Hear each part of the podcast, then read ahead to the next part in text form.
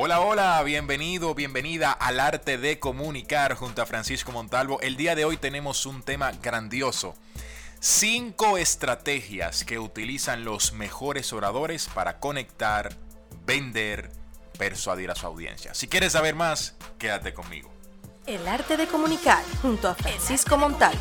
Junto a Francisco Montalvo. Los mejores ingenieros utilizan estrategias para construir grandes edificios, los mejores arquitectos para diseñar esos edificios y los médicos utilizan estrategias para sanarte de cualquier enfermedad. Por supuesto, en la oratoria no hay una excepción. Los mejores oradores utilizan estrategias para poder conectar con la audiencia. Vamos a hablar de cinco estrategias puntuales que utilizan los grandes en esta maravillosa área del conocimiento. Primera estrategia, autenticidad. Los mejores oradores del mundo son auténticos. ¿Y a qué me refiero con autenticidad? Sencillamente, son ellos mismos dentro y fuera del escenario. Te invito a evaluarte a saber cómo comunicas con tu pareja, con tus seres queridos, con las personas eh, allegadas a ti, de qué forma te comunicas y utilizar ese mismo tono conversacional cuando estés hablando en público. La idea es que no te distancies de ti mismo, de ti misma y por supuesto seas auténtico en el escenario. Paso número 2. Los mejores oradores cuidan el lenguaje corporal. El lenguaje corporal es una herramienta fantástica y por supuesto apoya la comunicación verbal. Se dice que entre el 60 y el 85% del impacto en la comunicación es a través del cuerpo, del lenguaje corporal. ¿Qué dice nuestro cuerpo? Cuando estamos comunicando.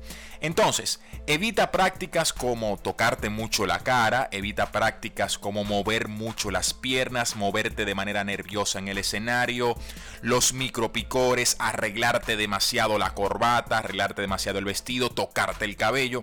Evita estas prácticas y utiliza tus manos únicamente para apoyar el mensaje. Tercera estrategia de los mejores oradores del mundo utilizan las historias. Las historias son tan poderosas porque sencillamente no imponen contenido. ¿Y a qué me refiero con imponer contenido? Imponer contenido es decirle a la audiencia lo que tiene que hacer. A partir de hoy tienen que hacer tal cosa. Pero si le impones, quizás existe una pequeña barrera que diga, no, yo no voy a hacer eso porque nadie me tiene que decir qué hacer. Sin embargo, si utilizas las historias, la audiencia la escucha o escucha la historia que estás contando y automáticamente le saca un mensaje a esa historia, un mensaje propio. Y ese es el poder que tiene. El poder maravilloso de evocar un mensaje único en cada persona que se encuentre en la audiencia. Estrategia número 4 de los mejores oradores del mundo conocen el tema. Si te paras a hablar en público y no conoces tu tema, es casi seguro que te vayas a sentir nervioso, nerviosa. Por el lado contrario, si te preparas, si conoces bien el tema, si te apasiona el mismo, estoy casi seguro que los nervios también van a disminuir. ¿Por qué? Porque te sientes en plena seguridad de tratar ese tema. Así que la recomendación es que no te pares a hablar en público si no conoces a profundidad el tema. Y estrategia número 5 y una de mis favoritas, los mejores oradores se enfrentan a la audiencia, no la evaden. Y es muy común si te pregunto, mira, o, si te digo, tienes que hablar en público mañana a las 7 de la noche. ¿Qué me responderías? ¿Me dirías, sí, perfecto, quiero hablar? ¿O me dirías, no, no, la verdad es que no, prefiero evadirlo? Estoy casi seguro que el 80% de las personas que están escuchando este podcast dirán que no, que no lo van a hacer. Y es totalmente normal.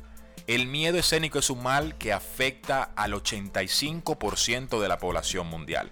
Y es casi seguro que vas a evadir el hecho de hablar en público, pero ¿qué pasa? Científicamente hablando o neurocientíficamente hablando, mientras más evades el hecho de hablar en público, a la larga más miedo vas a tener. ¿Por qué? Porque se generan conexiones neuronales fuertes, sólidas, que posteriormente se va a hacer difícil derribar. Entonces, ¿qué te recomiendo? Habla a pesar del miedo. Proyéctate poco a poco frente a la audiencia. Es decir, primero comienza con tres personas, luego agrégale 10 y vas aumentando progresivamente la cantidad de personas que, que te están viendo, que están escuchando tu conferencia, tu videoconferencia. Hasta que llegues a 100, 200, 300, 1000, pero ve paso a paso. Lo que no te recomiendo es evitar el hecho de hablar en público, porque a la larga más miedo te va a generar. Mi nombre es Francisco Montalvo, coach en comunicación. Te invito a seguir este podcast donde subo contenido todas las semanas.